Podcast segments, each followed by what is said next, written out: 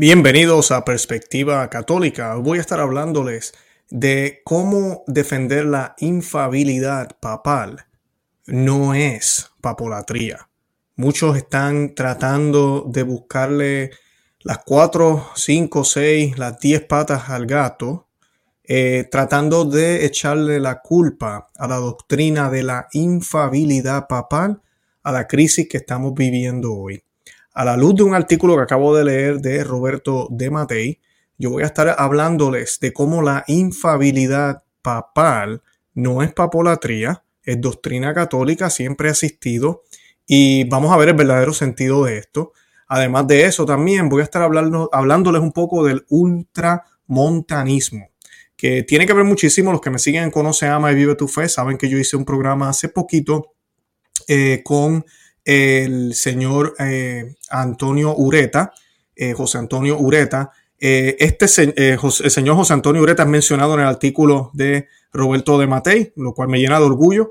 Y pues él habla de esto, habla del ultramontanismo, habla de la infabilidad papal y habla de cómo algunos conservadores ahorita están tratando de decirle a la iglesia, oiga, el problema es la infabilidad papal.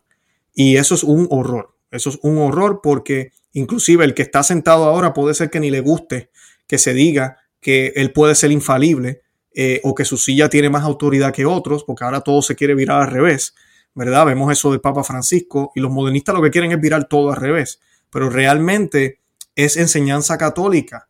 Eh, lo vemos en la figura de Pedro, lo vemos en la Iglesia Católica, en toda la historia de la Iglesia Católica, la cátedra de San Pedro fue fundada y establecida por Cristo con unos propósitos. Así que de eso vamos a estar hablando hoy y vamos a estar viendo qué incorrecto es el decir que el defender la infabilidad papal es papolatría.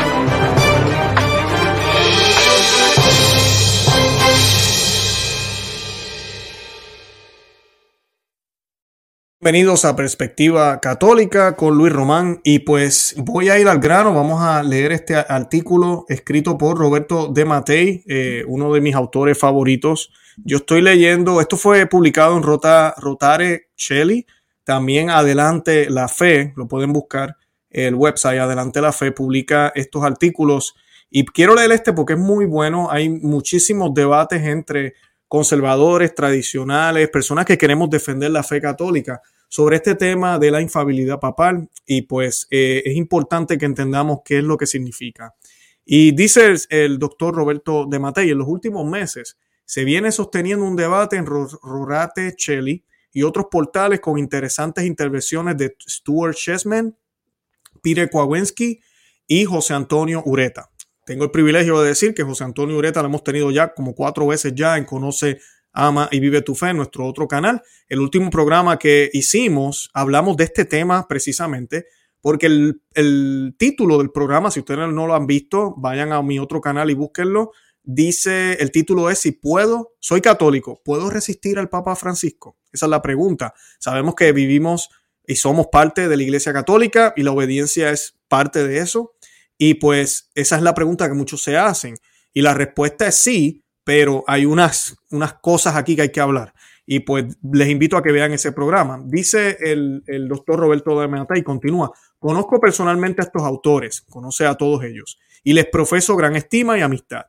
Pero, fiel al adagio latino, animus plato, sed magi amica veritas, Platón es amigo mío, pero la verdad es mayor amiga. Por encima de la, amistad, me atengo a lo que a mi juicio es la verdad. A este respecto, debo reconocer que comparto la postura doctrinal de José Antonio Ureta, aunque tal vez lo que nos separe a Ureta y a mí de otros y de otros autores sea un problema semántico relativo al vocablo ultramontanismo. Por eso me gustaría explicar quiénes eran históricamente los ultramontanos y por qué me considero admirador y heredero intelectual de ellos.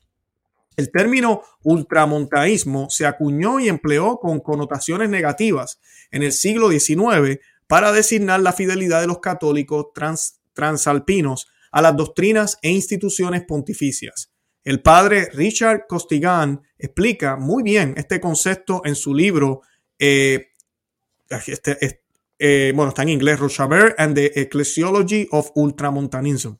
Los ultramontanos se oponían a las doctrinas galicanas, febrodianas y josefinistas, que abogaban por la limitación de los poderes del Papa en favor de los obispos.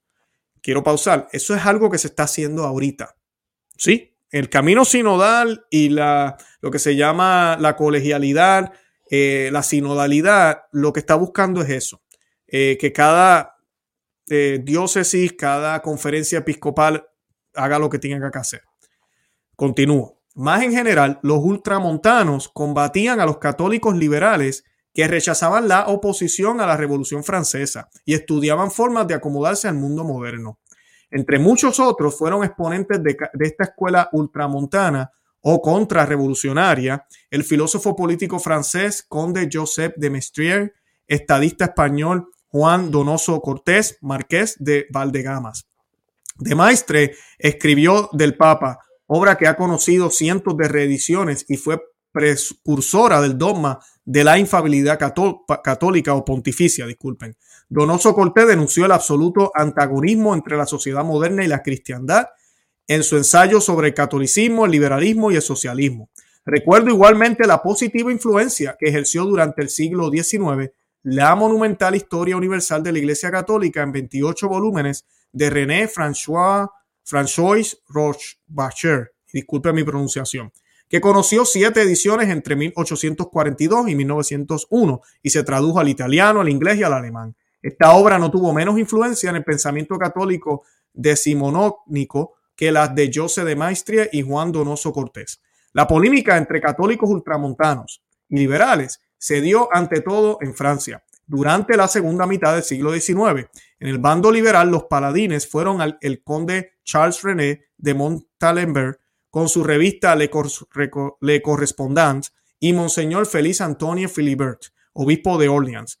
En el ultramontano destacaron el, se destacaron el cardenal Louis Pie, obispo de Poitiers, conocido como martillo del liberalismo, y Louis Veillot, director del L Universe, director del L Universe. Pío XI apoyó el movimiento, disculpen, Pío IX, Pío IX, apoyó el movimiento del ultramontano y condenó el liberalismo católico con la encíclica Cuánta Cura y el sílabus o índice de los principales errores de nuestra época, publicado el 8 de diciembre de 1864, décimo aniversario de la proclamación del dogma de la Inmaculada Concepción. Mientras redactaba dichos documentos, consultó con Monseñor Pierre Louis Villot y Donoso Cortés, desde entonces, el sílabo se convirtió en el manifiesto de los católicos ultramontanos o integristas frente al relativismo de los liberales. Cuando cinco años más tarde, Pío IX anunció el Concilio Vaticano I, sí, hubo un Concilio Vaticano I, los católicos liberales decidieron salir a la luz. El primero en presentar batalla fue Monseñor Dupanloup, que publicó un breve tratado sobre la infabilidad en el que afirmaba que era inoportuno proclamarla.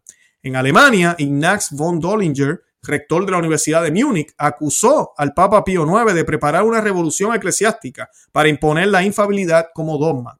En Inglaterra, las tesis de Duban-Plough y Dollinger fueron propagadas por Lord John Emerick Acton.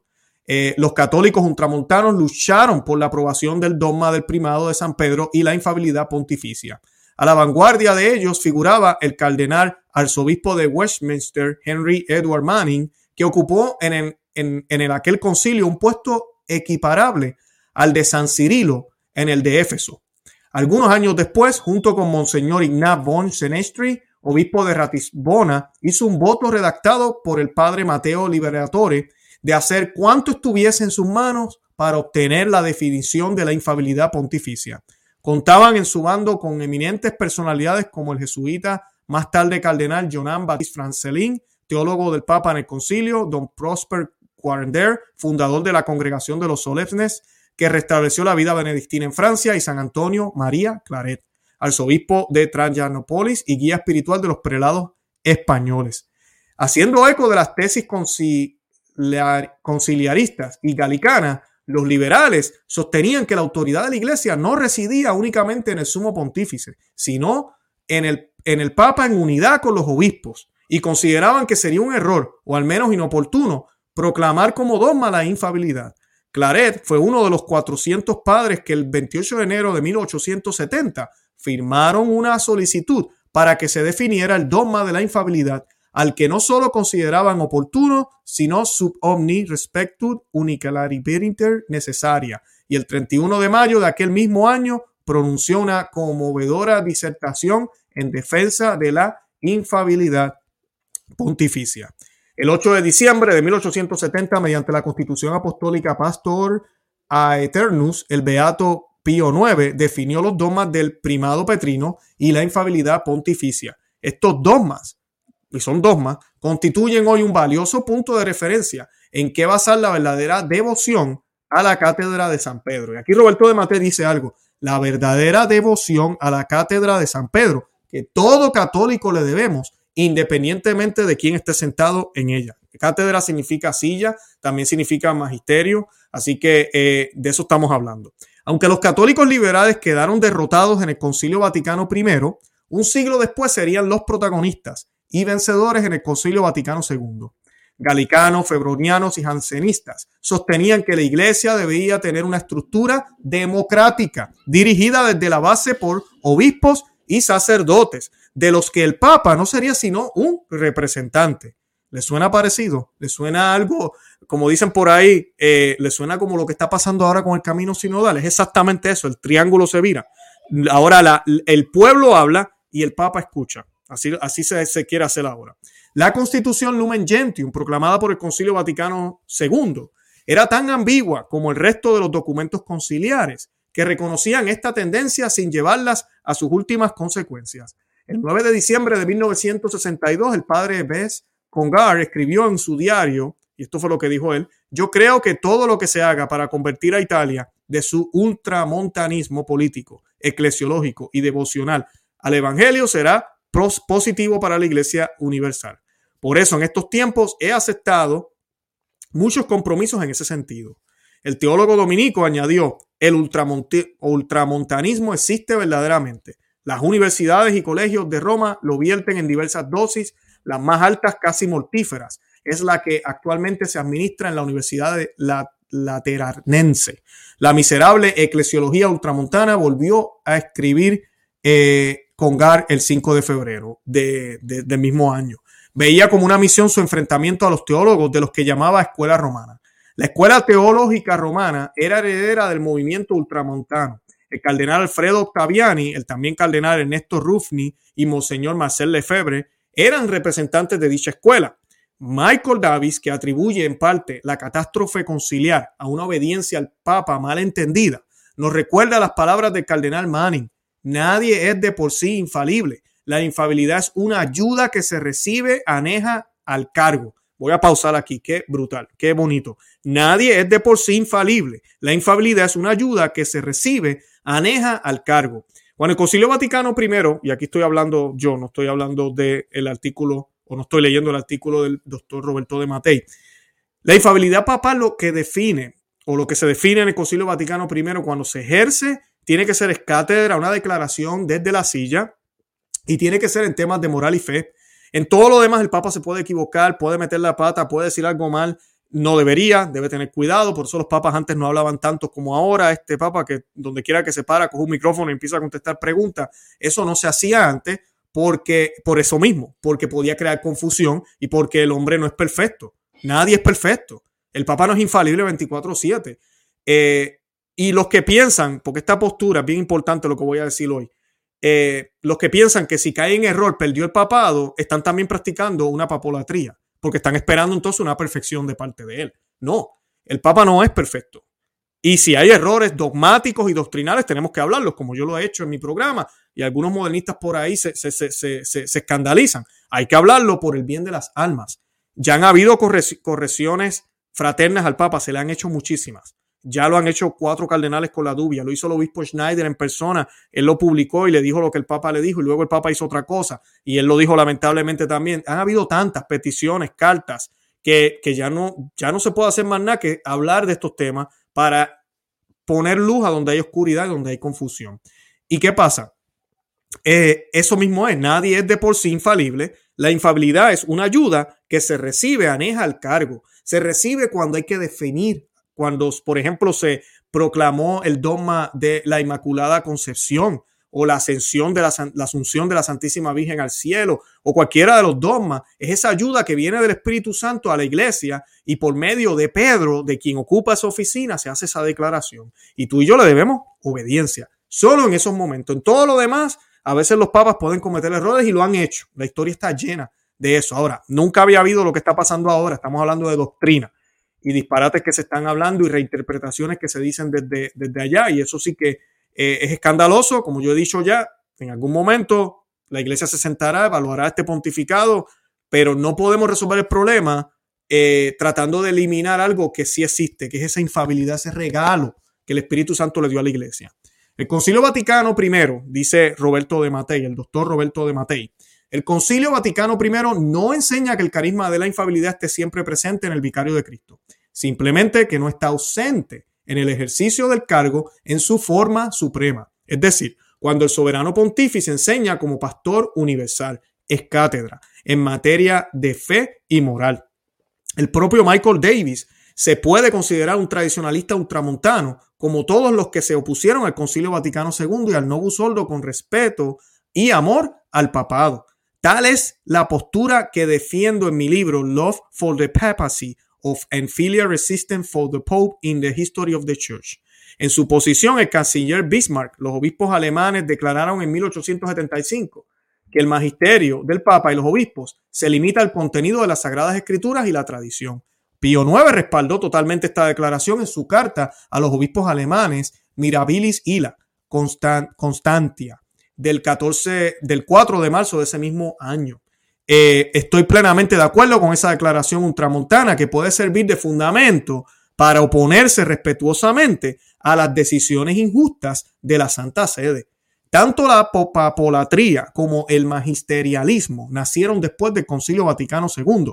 Son el culto extremista a la persona del Papa que surgió paralelamente a la humillación del papado. No tiene nada que ver con el ultramontanismo, y nada, dice Roberto de Matei, espero haber dejado claro por qué para mí es motivo de orgullo ser ultramontano y por qué me preocupa que se critique el ultramontanismo. Tenemos que defender la infabilidad papal. La infabilidad papal no es el problema aquí. El problema es que tenemos grupos que se han infiltrado en la iglesia. Tenemos un papa que ha dicho que trabaja para ciertos grupos. Tenemos eh, personas haciéndose de la vista larga cardenales callados, obispos en silencio, nadie dice nada. Tenemos mucho pecado de omisión en la Iglesia Católica, incluyendo los laicos que deberíamos estar hablando. Deberíamos eh, hablar estos temas no con tono de división, sino con tono de aclarar para poder seguir defendiendo la doctrina católica que es luz y esperanza para el mundo, que es el regalo y tesoro que nos dieron nuestros abuelos, que se lo dieron sus abuelos y si seguimos hacia atrás llegamos a nuestro Señor Jesucristo. Eso es lo que debemos hacer. Yo los invito a que se suscriban aquí al canal a Perspectiva Católica con Luis Román. También que se, suscriban al canal, al otro canal, Conoce, Ama y Vive tu Fe. Le dejen saber a otros que estamos por allá. Los que me están viendo por Facebook, los invito a que se suscriban a los canales en YouTube. Se está perdiendo 90% del contenido, así si no se suscribe. Y además de eso, los invito a que se hagan miembros cristeros. Eh, es un grupo que tenemos donde estamos, tenemos contenido adicional Así que pues en ese contenido pueden también aprender muchísima teología y pues los detalles están en la descripción de este programa. Yo voy a dejar el enlace para que puedan eh, darle clic ahí y poder eh, comunicarse con nosotros y obtener más información. Y nada, de verdad que los amo en el amor de Cristo y Santa María, ora pro nobis. Que Dios me los bendiga. Bye bye.